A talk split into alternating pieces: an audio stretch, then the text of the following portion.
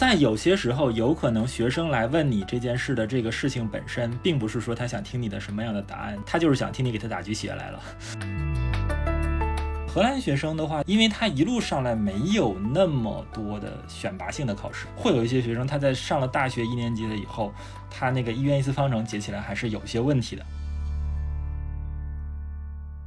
各位子非鱼的听众朋友，大家好，非常高兴啊，这个为大家带来一期，呃，以教师节为主题的这个特别节目。今天我邀请到的是，呃，南洋理工大学呃经济学专业的常聘副教授包特老师。啊，包老师是在复旦大学取得的经济学学士学位，然后在阿姆斯特丹大学取得的经济学博士学位，主要研究领域是呃实验经济学和行为金融。呃，包老师，您先跟大家打个招呼吧。子非鱼的听众朋友，大家好，我是包特，嗯，很高兴有机会再次回来跟 Gareth 聊天。呃，这个活动是小宇宙发起的，但其实是我个人非常想聊的一个主题，因为自己其实最近也在面临。呃，从学生到老师的这样一个呃身份关系的转变，我猜包老师可能是能理解我的这种感受啊，就是对开始这个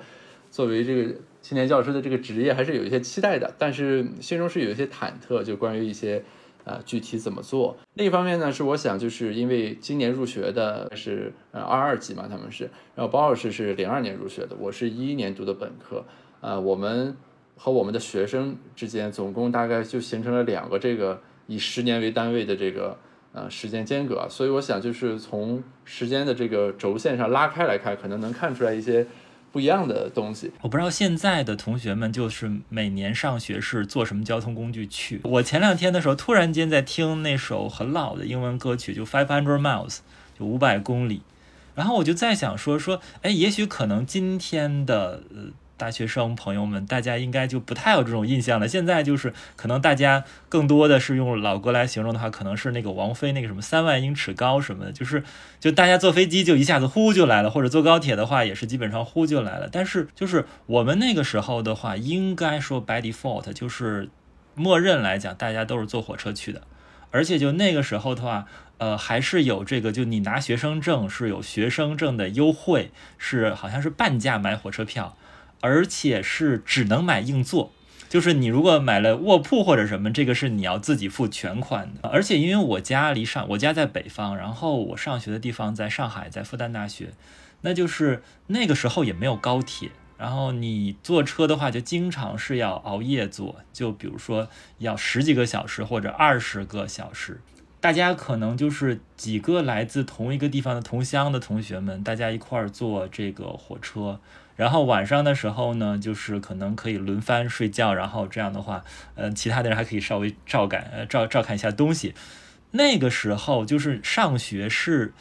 很有仪式感的一个事情，就是你离开家上学，通常是人第一次长时间的离开家，而且是你有那样一个漫长的距离和一个真的就是一百公里、两百公里、三百公里那样一个拉长与你故乡、与你亲人的那个距离的那样一个。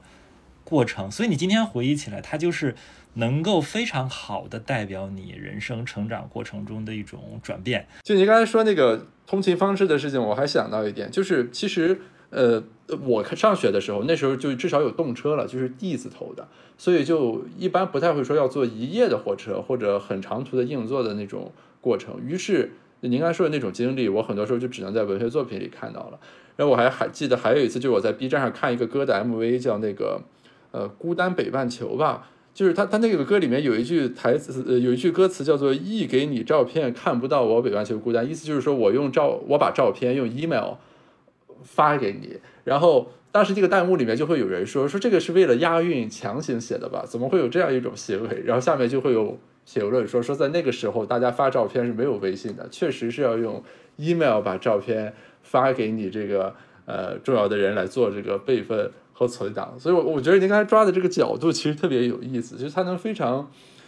就是剧烈的体现出我们的差别到底是什么。而你，我看您简历啊，你是从这个一一三年就开始执教了，就是这大概将近十年的时间里，你会感觉学生的心态啊、特征有什么系统性的变化吗？因为我我看到很多 anecdotes 啊，比如说报道也会讲，特别是疫情以来啊等等。呃呃零零后啊，就是他们的这个特质啊会有一些变化，然后会有老师说啊，这和我之前带的学生呃不一样了。就从你自己的观察来说，会有这种感受吗？哦，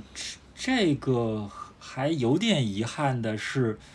我在这方面的话，我经历了一个就是我观察的样本它有不连续的问题，就是说，因为本身我的这个职业道路的话，实际上来讲，我应该说我的职业道路绝对不是不顺利，我的职业道路算是相当顺利，就是好歹的话就是毕业在一定的时间里边，就是没有 没有很短，但是也还好，就是还比较顺利的拿到 tenure。但是因为我中间是换过工作的嘛，就是我是在荷兰读的 PhD，然后我在荷兰先做了一段时间的。助理教授，然后换到新加坡，然后现在在新加坡拿到 tenure，所以就是我可能在这当中的话，我既没有就是说一下子把荷兰的学生观察到底，也没有一下子说把这个新加坡的学生观察到底，然后更加没有说是把这十年当中的中国学生，呃，从前面看到后边，呃，所以我观察到的三号是的你自己比呢，就是嗯。这是个很好的问题，就是可能我我就是就换句话说，就是我观察到更多的，它不是一个时间序列上面的 variation，我观察到更多是个 cross section 的，对，cross sectional 的 variation，呃，就是你会很明显的感觉，可能荷兰学生的话就更像更像美国学生吧，当然可能有些地方跟美国学生又不一样，就荷兰学生可能更多的就是他，因为他一路上来没有那么多的选拔性的考试。所以说他一路上来可能压力没有那么的大，然后这可能会导致一些学生的，就是他特别是数理的那个基础打的是不太好，就是就是极端情况之下的话，可能不太好到什么程度呢？就是会有一些学生他在上了大学一年级了以后，他那个一元一次方程解起来还是有些问题的。就我当然不是说很多，但是是有一些上了大学一年级的时候，他的一元一次方程，呃，解的还是有问题的。然后。当然，他的大学教育制度跟这个国内和东方也不一样，就是荷兰是严格的叫宽进严出，就是呃，大概是说在招生的时候是一个可能门槛没有那么高，但是那个呃，他在第一年的时候要至少淘汰掉三分之一，有的时候要淘汰掉一半的学生，所以说，呃，对，所所所以所以说就是。他可能就是就是那种那种欧洲那种社会，就是他的理念可能是这样，就是说他最后他是有那个 quality control 的，他是有那个质量控制的。但是他在一开始的时候，他可能是说他有这个资源，有这个资本，他就觉得哎，可能给你更多尝试的机会。然后就是甚至我我工作过的大学里边，你碰到过那种学生，就是他不停的上大一，就是他上了一个大一，然后被被被被被刷下来了。但是这个这个。这个体系并不排斥他再再来一次，所以说你能看到过一些学生，就是就是他的那个简历明显跟咱们长得不一样。比如说你看到一个人大学读了七八年，这个是正常的，而且就是说他不是一个奇特的或者什么，就可能说读了七八年的人是怎么样的？就比如说他大学本身正常是三四年，但是他前面有多少次被宽进严出的这个经历，呃，然后然后这个呃荷兰的学生的话就是。就是跟亚洲的学生不太一样的地方，就是，呃，就可能西方学生都是这样，就他们就非常喜欢表达，就是非常非常愿意分享自己的看法，哪怕这个看法是非常不成熟的，但是他也非常愿意分享。所以说，就是上课的乐趣就是很热闹，而且你确实会经常听到一些，呃，你没听过的一些很好玩的一些看法。就尽管说他的那个看法可能在现有那个教科书的知识体系当中是错的。或者说是一个什么的，是但是甚但是呢，你还是觉得哎，还是有很多很有启发意义的东西，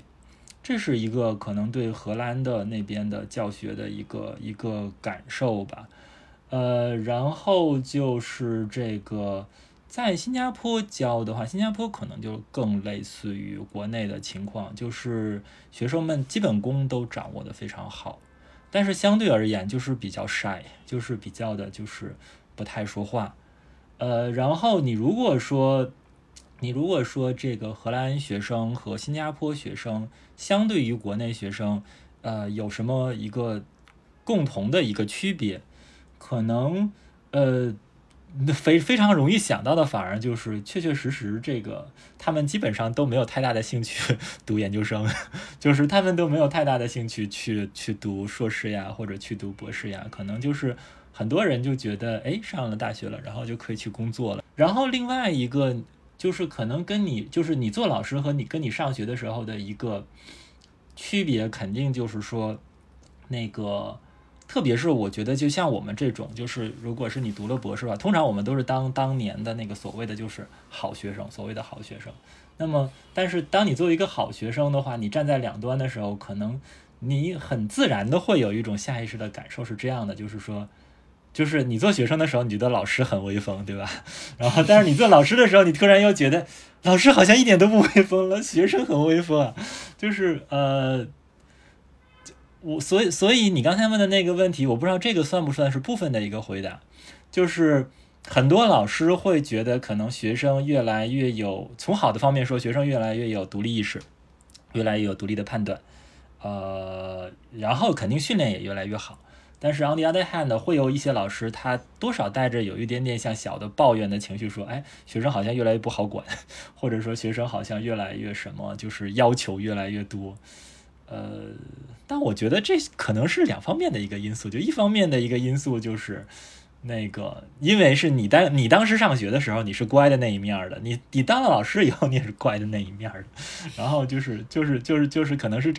这这个这个我们无法排除这种胎因导致，对吧？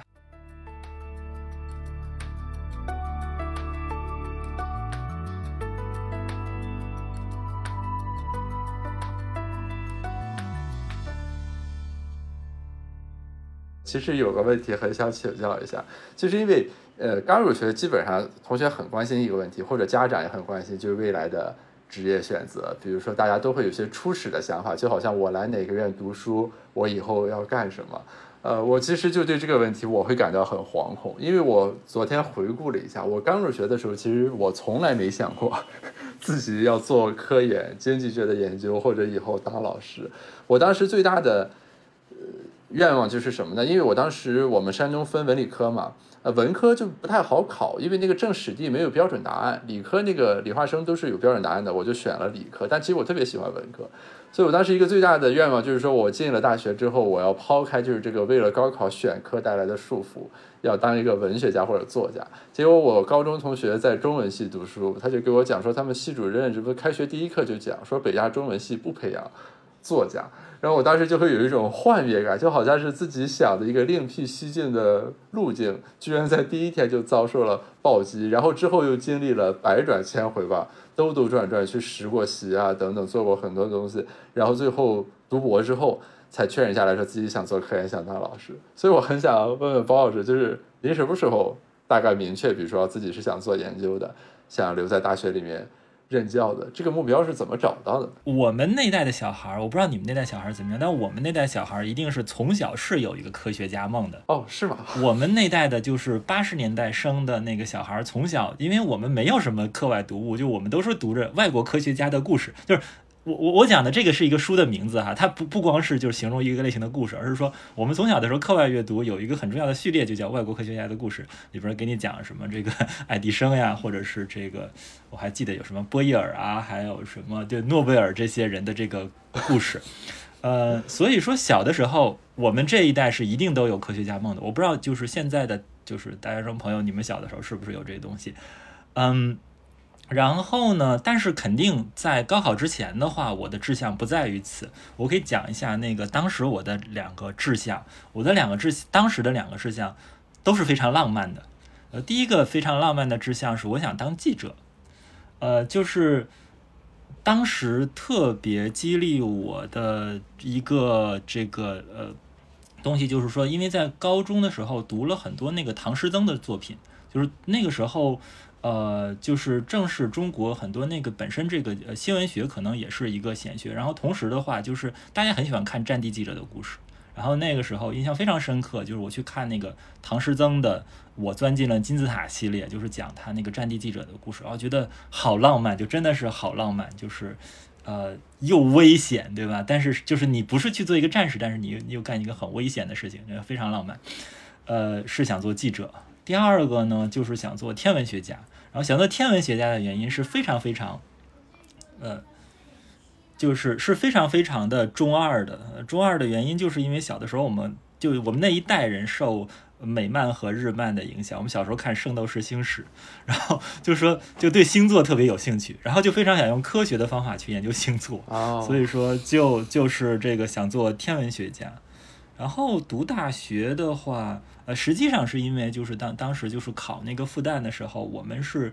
当时的复旦的那种就是说呃自主招生，因为我是竞赛生，呃，然后呢，当时的时候的话，呃，就是。呃，可以，可但是竞赛生是可以选专业的，所所以说就是一开始说，特别是家里边就特别的鼓励我来选经济类的专业，是因为在我考大学的前一段时间，中国发生特别大的事情，就是中国入世，中国加入世贸组织，所以说就是呃，从这个角度上来讲，就是家里边从理想或者什么角度来讲跟我讲的是说，哎，这个东西可能有一个。很好的一个前景，就是将来中国要跟世界的经济和贸易接轨，所以说学这个，因为我我大学读的是严格来讲，我们当时叫做世界经济系，然后叫国际经贸专业，嗯，然后就是这个，呃，所以刚入学的时候呢，实际上呃也没想说要做研究或者什么的，刚入学的时候可能更多想的是一个。嗯，毕业了以后做一个跟外经贸有关的东西，如果是能有一点点那种国际组织啊或者什么，因为当时好像复旦世经系就已经有很好的那个呃国际组织的校友了，好像当时应该就有张张成曼吧，好像是就是世世行当时好像是副行长还是什么的，所以就觉得这个这个很好，很很很有前途，很好的一个职业。呃，但是。呃，在大学慢慢学到后来的时候，就会觉得做研究还挺有意思的，而且就是好像还挺符合我的这个个性或者是什么的，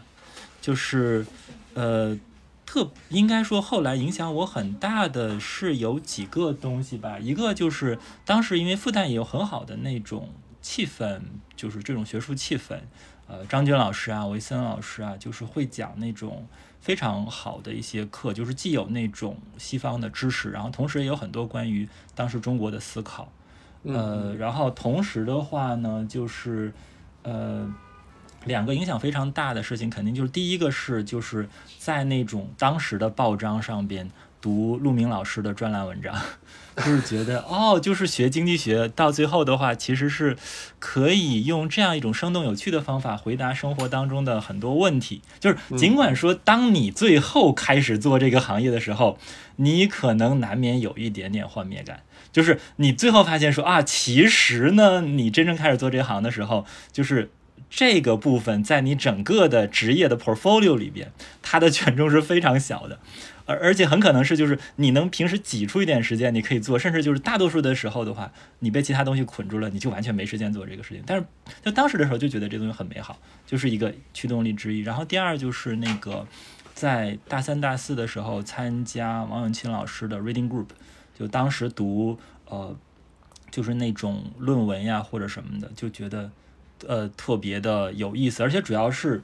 周围的人都很好，就是大家都有那种。非常专心的，非常就是就是想想要把一个事情弄明白，然后想要回答现实中的问题的那种理想，然后就觉得这个环境很好。On the other hand，就是说，呃，可能我就当时，比如说也参加过一些实习啊或者什么东西，就就当时的时候好像觉得就是对业界的一些东西不是非常的适应，所以就觉得啊，好像这个东西就是一个很适合我的一个东西吧。哦，我觉得。就从我个人经历来讲，刚才您说的对比，就是好的老师在这个过程中对学生的影响其实还是很关键的。因为，呃，我个人经历来说，我本科是读金融的嘛，然后我当时读到大三左右，我就有一个感受，当时可能也和这个课程设置有关系啊，就是那个 CAPM 模型，我大概已经学了五到六遍了，就是因为我们有什么公司理财、呃，证券投资、金融衍生工具。呃，投资科学就是这些课，还有金融经济，就是这些课，只要一讲就要讲 CAPM，然后就翻来覆去的学。我当时就会感觉这个非常的 boring，就是为什么要把这样同样一个东西反复的讲？然后当时就是我就在那个楼里自习，我后来的博士生导师周良老师，他给本科生上微观嘛，我我其实上过那个课，但是当时就最一开始上的时候就听得很匆忙，而且心思不在这个课本身上，主要在于成绩上，所以就会刷题。我那天就进去听他讲，他刚好那天我到现在都记得，他讲那个李嘉图的极差地租理论，他就讲这个房价和呃地价之间的这个关系，然后我当时听了我就觉得哦这个。就是如此美丽，他讲的这个东西，然后就我当时就说，我保研一定要换个专业，就是不读金融了，要换成经济学。就我刚才听你讲到，比如说你参加老师的这个读书会，还有读陆明老师的文章等等，就是身边有一些这种老师，他以很直接的方式来给你呈现他所从事的这个科研领域带给人的那种普遍意义上的审美体验。我我觉得这个是。很重要的，否则我们抽象意义上说啊，我做科研，什么指导你搞研究等等，它没有那种体感。当时我们在读东西的时候，会有那样一种感觉，就是相对而言，就是比如说经济学和就是那种更加应用的商科学科，大家就总会觉得好像更应用的那些学科的，它的话题会单调一点。然后经济学好像就是可能性更大，有无限的可能，然后就特别特别的有意思。但是就是。呃，这个也可以讲说，就是特别是因为可能很多听众是同学嘛，比如说可能也有一些是想要做研究的同学，但是等到后来的时候，你 sooner or later 你会发现这还是有一个 trade off，对吧？就还是有一个这个呃这个什么，就是换句话说呢，你会发现是呃。你真正到了就是学术界，比如你找工作的时候，那就商学院的工作永远就是比经济系好找，然后配就永远是比经济系高，而且是很可能会高一倍。你说到，比如说这个选项一定有 trade off，这其实我最近感到困惑的一点，就是因为呃，当同学来请教我们问题的时候，特别是比如说几个选项之间的比较，那既然这几个选项值得被考虑，一定是他们各有各的好，对吧？就如果有被占有选项，那肯定就。甩出去排除掉了嘛？那么在这种情况下，我们能带给同学的帮助，好像也就是帮他们更仔细的分析一下 trade off。呃，差不多。当然，可能在这当中的话，也许说行为经济学的这个背景会更加的有用一点，但是恐怕区别也不会太大啊。对，因为我我会感觉就是同学来聊的时候，他还是其实 expect more。呃，就是因为 trade off 的东西，呃，如果他信息比较完备，是摊在桌面上的嘛。其实他来找老师聊的时候，很多时候他其实怀有一些更多的这个期待的。但其实恰恰就如我们刚才所说，我们似乎在这之外，呃除了倾听啊，以及一些情绪上的这个呃表达和这个排解之外，我们好像也不能给出更多实质上的说对这个问题的。所谓我们能看得更怎么样的那样一些 inside，或者说更多的东西。哦，其实你这样一说的话，我倒觉得，就从行为经济学的角度上来讲，那有可能就是在有些时候，有可能学生来问你这件事的这个事情本身，并不是说他想听你的什么样的答案，就是某种意义上来讲，或许是他就是想听你给他打鸡血来了，就是就是就是换句话说，就就类似于就是扔硬币的时候已经做出决策那种感觉，就是。对，就就是就是不排除是有的时候会存在这种情况，就是他来找你，可能就是他想要做一个更为理想化的选择，然后他知道这个东西要冲破一些成本上的考量，然后甚至就比如说在自己心理上要过一些关，那也许说他这个时候来找你的时候，心里是有一些期待的，他的期待可能是说，哎，那你当时选了一个这样看上去至少看上去更加浪漫一点、英雄主义一点的这样一条道路。你能不能给我一些 inspiration？对，就是，呃，然后在这种情况之下，但但但是我会觉得是说，即便是这样，我可能我跟同学们聊的时候，我还是会更谨慎。就是我知道有些老师是特别特别 devoted，有些老师就是说，他有那种真的是有那种虔诚的感觉，他他有那种就是。就是，比如说，他觉得做学术是很严肃、很好的、很美好的事情。他觉得这个就有那种那种虔诚式的，就是觉得我是这样的，那么我应该把这个感受传递给更多的人，我应该让更多的人也来做这个事情。呃，然后我我肯定觉得是说，像这样的一种一种方法，我也是很尊重的，而且我觉得应该也是很好的。呃，但是可能就 somehow 就我自己做不到，就是。我自己可能更多的时候就是那个，好像我我更多的时候还是会觉得是，呃，我教一个学生的话，我不太希望把我心中的东西去强加给他，不就是我不太觉得是说我应该是我觉得这种好吃就你一定要吃，呃，我可能更多的时候还是要问他说，你你你你什么是最让你快乐的？你你首先要做一个，我希望你能做一个快乐的生活，相对来说没有那么多忧愁的人，可能是更好的。呃，然后我我我可能会更从这个就甚至是说，比如说我在看，觉得是哎，他也许心中他就是觉得，哎，甚至就是吃喝玩乐是最好的。我说那为什么不追求呢？那也是一个很好的一个追求。我不会是说我要纠正你说这个东西你就不可以，我我我觉得我做不到。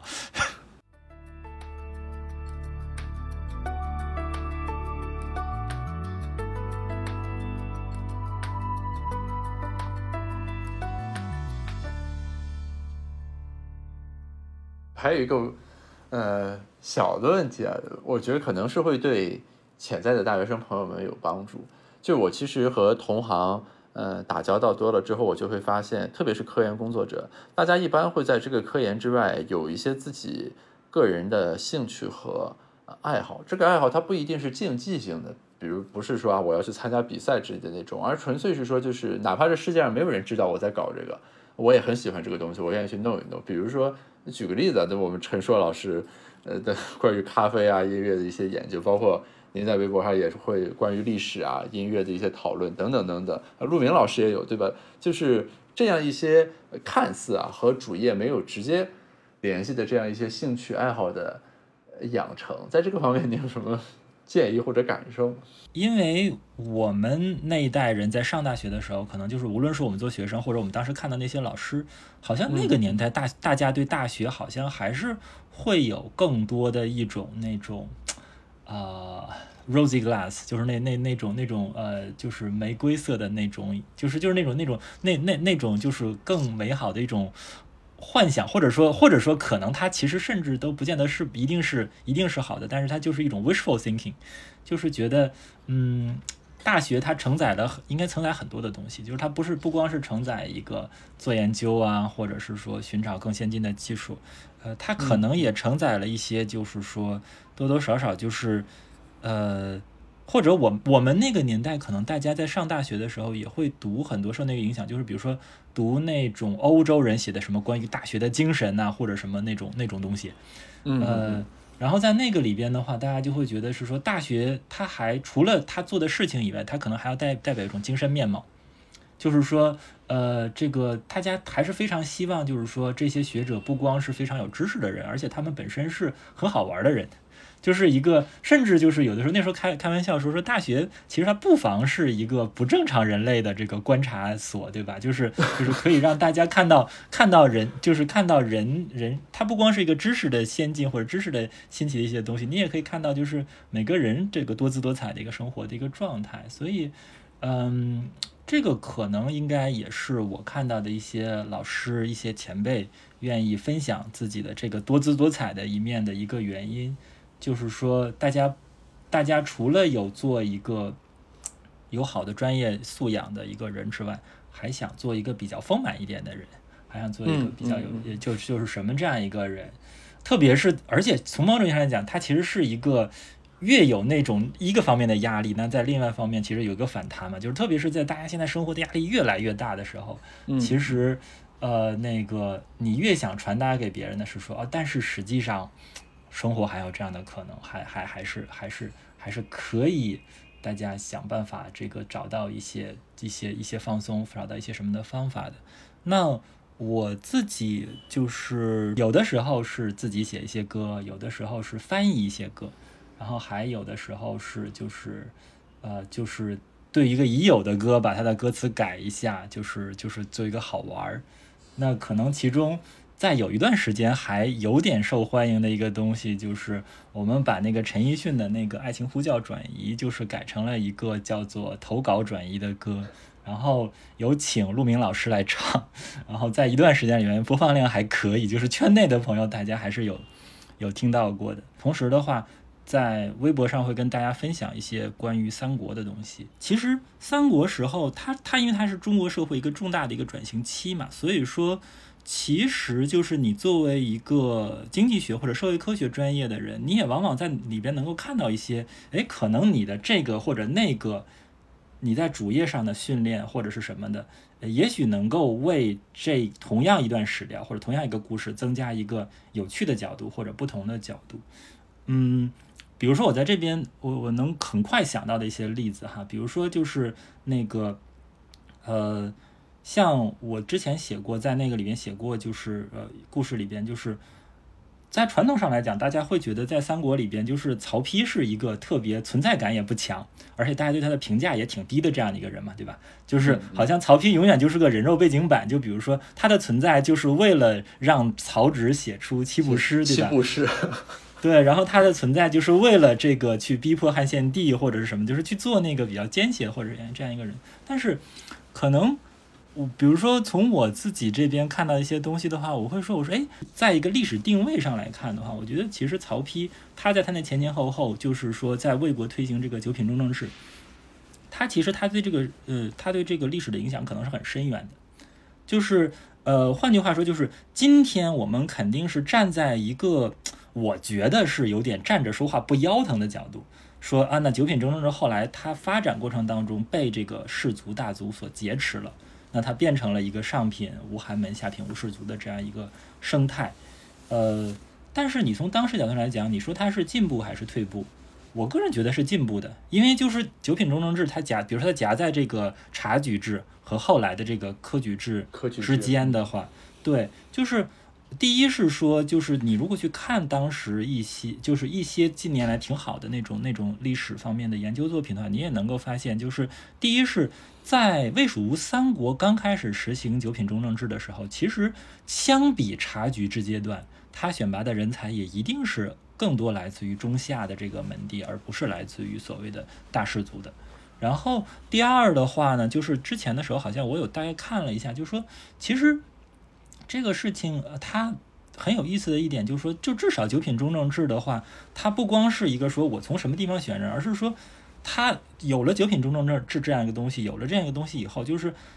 帝国层面，就相当于中央就是任命官员的范围增大了。这件事情本身就是有利于全国的整合的，而且是有利于这个。就总的来讲的话，是所谓打击豪强和这个流动，就是你把这个架子架出来，从长期来讲，它就会达到那样一个一个后果。所以说，就是我觉得它特别有意思的地方，就是一个就换换脑筋的这样一个东西，就说是。你平常用这个东西做那种就是钻牛角尖式的研究，但是，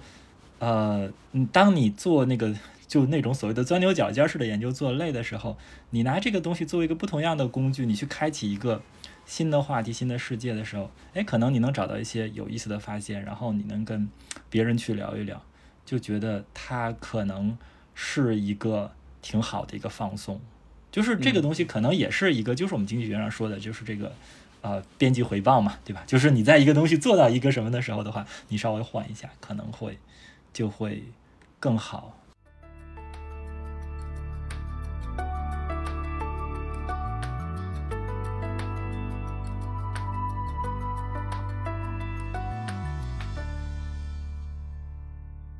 我我觉得刚刚最后这个大的方面，其实是我我听完之后特别有启发，因为呃。我这两天，比如说和一些同学聊天啊，因为有一些新生已经开始咨询一些问题了，嗯，我会感受到，就是说，大家对于大学的这个认识会，嗯，就是工具化色彩会比我们当时稍强一些，或者说大家的这种紧张感比兴奋感的这个配比啊，要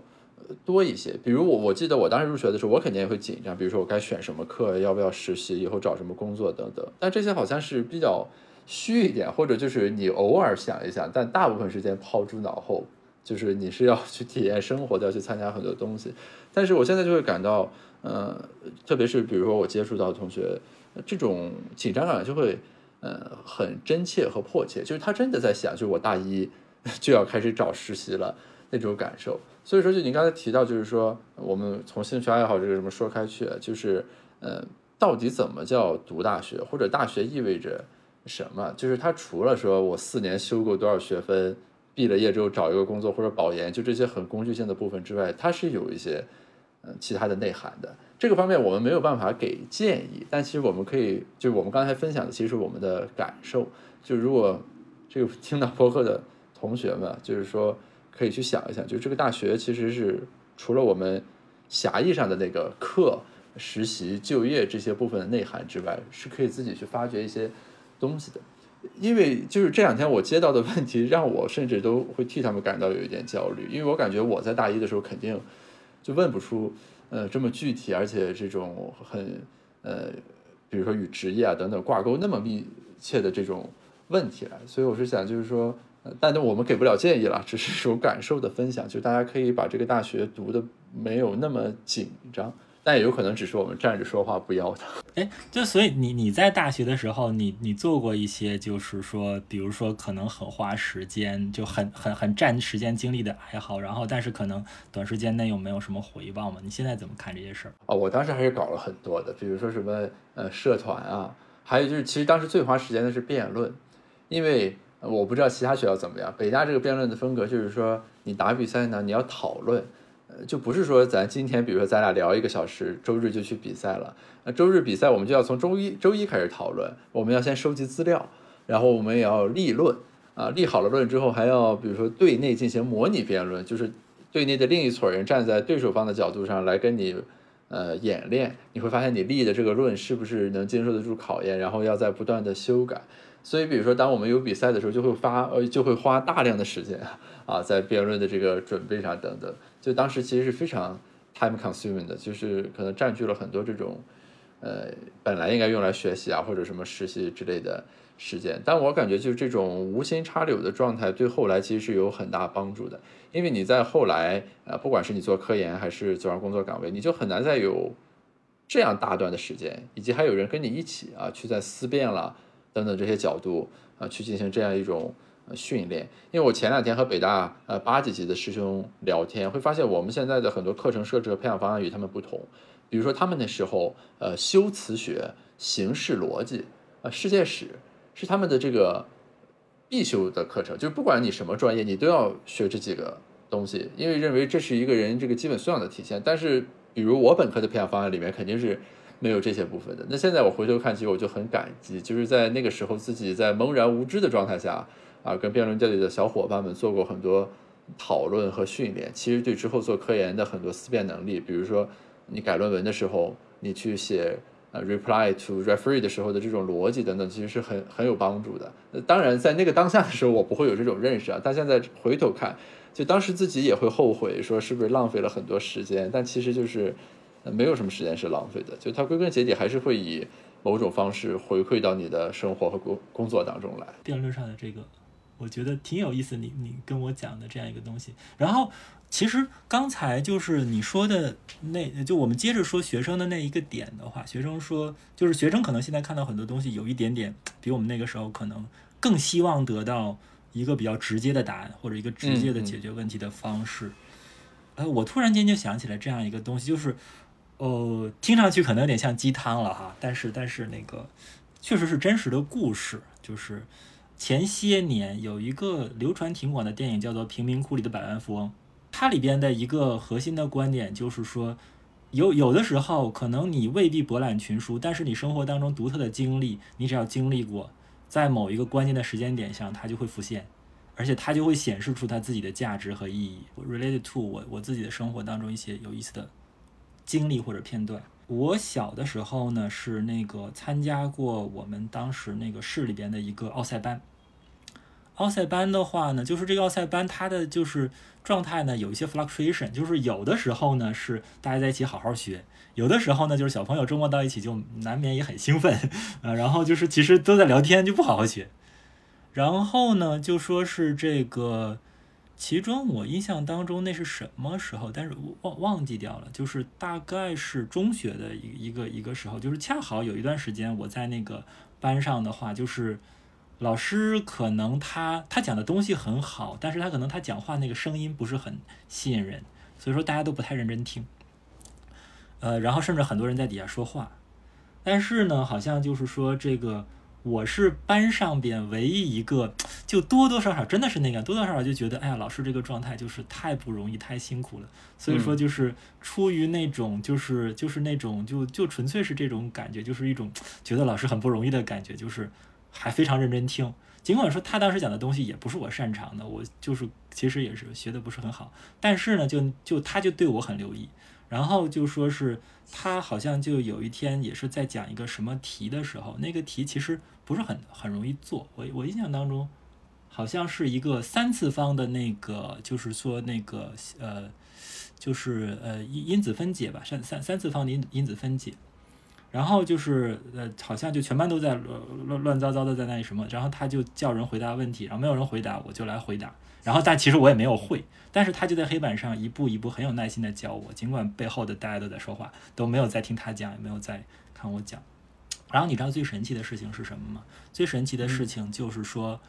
我当时参加复旦大学那个自主招生考试，然后呢，本来来讲，我当时是一个化学竞赛的这个奥赛选手，我是化学竞赛得这个就是得一等奖得到的保送资格。然后呢，我数学竞赛的题呢也会做，但是肯定不如数学竞赛的选手那么厉害，做的那么好。然后复旦大学那个时候的自主招生考试呢，就是考就是每一个学科都 set 成了竞赛难度。然后这样的话呢，其实某种意义上来讲，如果你只是一科很好的话，你其他科不行的话就不行。嗯，但是当时就现在讲起来的话，就是就很有意思，就是这个很很神奇的事情，就是。数学的压轴题，就是当年我在我们小城市的那个，呃，竞赛培训班上边，那个老师带着我手把手做的题。数学的压轴题，就是那个数学里边最难的一道题，而且就是说，好像以我后来的了解，就是即便是专门攻数学竞赛的人，可能也不是人人都做得出来。但是就是。当年我甚至没不是说出于我特别爱数学 或者是什么什么，我就是觉得哎，老师在那很不容易去什么的。然后当时在那一个下午，他认真的教我，然后我就记住，然后就在最后的时候其实是帮了很大的忙。那那道题我做不出来，可能就没有办法，就是还能上复旦，但是上不了这个试经系了。就这样的一个这样的一个故事。然后类似还有很多故事，包括在做研究的那个道路上也是，就是。好像时不时的会出现这样一个情况，就你比如说，比如说我在博士上课的时候，可能是我在宏观课上学了一个方法，然后就是当时就是怎么都不觉得这个方法会有用，但是某一天的时候，我突然间发现我在写一个微观的论文或者行为的论文的时候，哎，我刚好需要的那个方法就是就是那个东西，所以说这个呃。对，所所所以说，就是在大学阶段的话，我觉得你刚才说的那个例子或者故事，可能甚至还更加直接一点。但是，呃，可能我的那有一些经历或者什么，就就更加的不直接了。就是你在学的时候根本都不知道它有什么用，或者是说，我也可以分享说，就我在大学阶段的时候，我那个时候也很幸运，就是复旦大学在进行课程改革，那那个。就是也是那个时候就讲叫博雅教育嘛，就是呃要求大家要就是你不管不管你是什么专业的，但是你都要学其他跨专业的很多那种专业的学分。就比如说我学经济学，我也一定要学历史学的学分，或者是啊法学的学分，或者是哲学系的学分。然后我当时很有意思的一件事是，我在那节课上的考试的成绩比我经济学课的考试成绩还要好一些。然后，然后。呃，从某种意义上来讲的话，就现在回过头来讲，就也是这样。就是我在那些课上认真学的一些东西，对于当时来讲，可以百分之百的说，对于我认识任何的金钱的目标都是没有用的。就你说我在我在我在我去上人家法学课上面，或者我去上人家一个。呃，历史学课上面我考一个 A，对吧？然后除了让那个本专业的同学感觉到非常的不开心、不爽以外，就是因为那个大学里面 A 是有固定比例嘛，对吧？就我在 除了除了造成了这样一个父爱不清以外，其实对我自己又有多大的用呢，对吧？就别人在就审我简历的时候不会看这些东西的，但是。就是可能，特别是在我后来选我选做这个行为和实验经济学的方向，它本身就是一个有点需要从各个学科汲取营养，或者说汲取这个呃灵感的这样一个方向的话，哎，也许就是我现在已经很难说出来 to to name，就是说 which exactly 就是是是对我的某一个研究有帮助的东西。但是回想起来，就是如果当时没有做这个的话，那我现在可能是说，第一是也许我有些东西做不出来，第二是至少是说不会让我觉得我现在做这个的状态是是是一个让我觉得自在的、舒服的。这个只能意会不可言传啊，所以就其实大家如果是能 get 到一点，就等于是说很多事情和事情之间的联系不是在当下就能被我们充分感知的。于是你留有一些可能性即可，其实能做到这一点就很不容易了。因为我我觉得我在大学的时候就并不能做到这一点，因为因为那个辩论的原因，也包括一些训练啊。就我对于这个逻辑的这个链条，我就要求就是说你一定能说出来。比如说咱现在做这个 A 事情，它和之后哪个东西有关系，然后你要能说清楚，对吧？否则就当时现状，我就会分有用和无用了等等，这个是浪费时间了之类的。这样一种感受，但是其实从事后来看，就我完全同意。就当时参加的很多看似无用的事情，刚才举了辩论为例啊，包括我还记得我们有什么史记的读书会啊，等等，就各种这种事情。但他在事后来看，都会，呃，终究会就是在某个场景里面，让你意识到当时这个东西的作用。所以就是在当下，我们的分析能力也好，或者说这种理性，它不能回答。所有的这个问题不能捋清所有的联系，但是我们可以有一个选项，就是让自己对于这种模糊性多一些这种包容和可能性的空间。呃，他在之后我觉得是会有这种收获的。就您刚才举那几个例子，我其实非常能 get 到你想表达的那个意思。其实你看一些那些成功的人物或者大人物，多多少少都有这种感觉，就是。就是说，你你看到一个人他浮现出来，往往是因为他在一个方面做了一个特别厉害、特别了不起的事情。但是，当你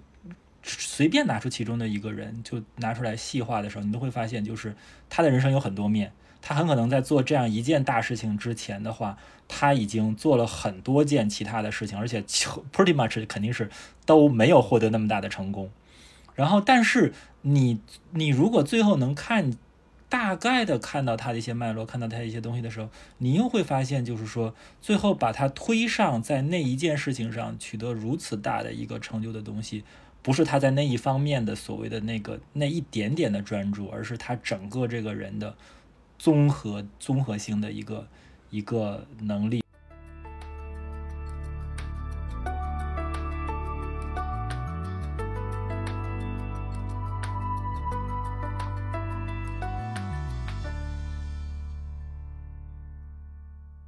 到最后，我其实想听一听包老师的经历，就比如说在大学期间在读书啊，或者说广义的这种呃文娱的这个作品的欣赏上面，有什么让你比较印象深刻的经历吗？比如说不管是书也好，电影也好，就是你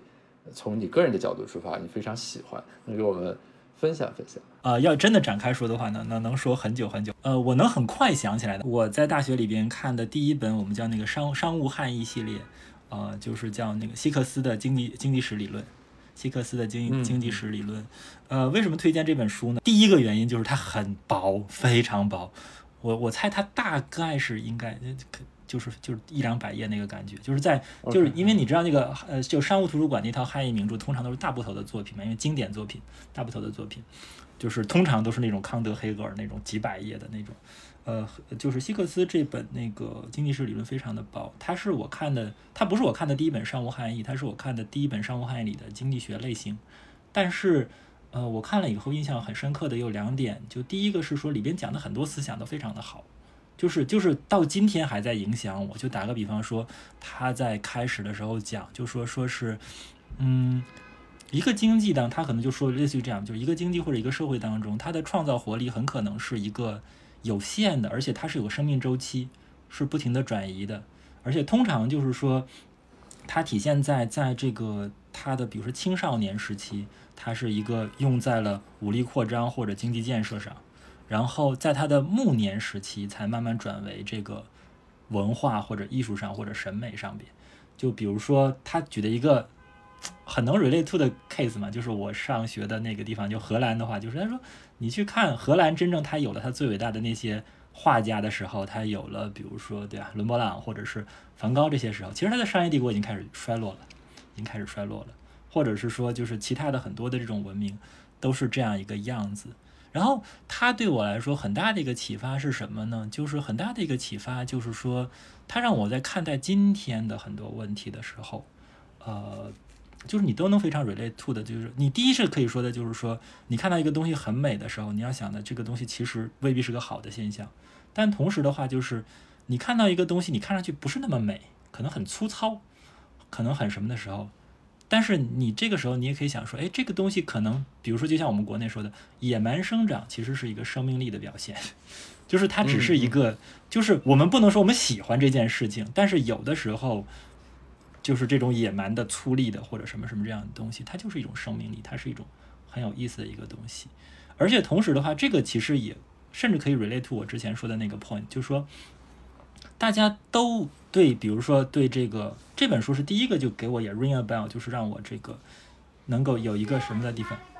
就是说，因为大家都会觉得汉斯希克斯在我们的经济学课本里出现的时候，他们是做数理模型的嘛，就是说凯恩斯本来提出了凯恩斯经济学的一些思想，然后呢，就是说其实是汉斯希克斯把它变成了这种 ISLM 这个模型，然后甚至是很多对凯恩斯经济学的批判的人，他们。有的时候也不直接批评凯恩斯，他们会说：“哎，是汉斯希克斯把他东西纯数学化了、工具化了，然后把它变得无聊了、没有意义了、庸俗了。”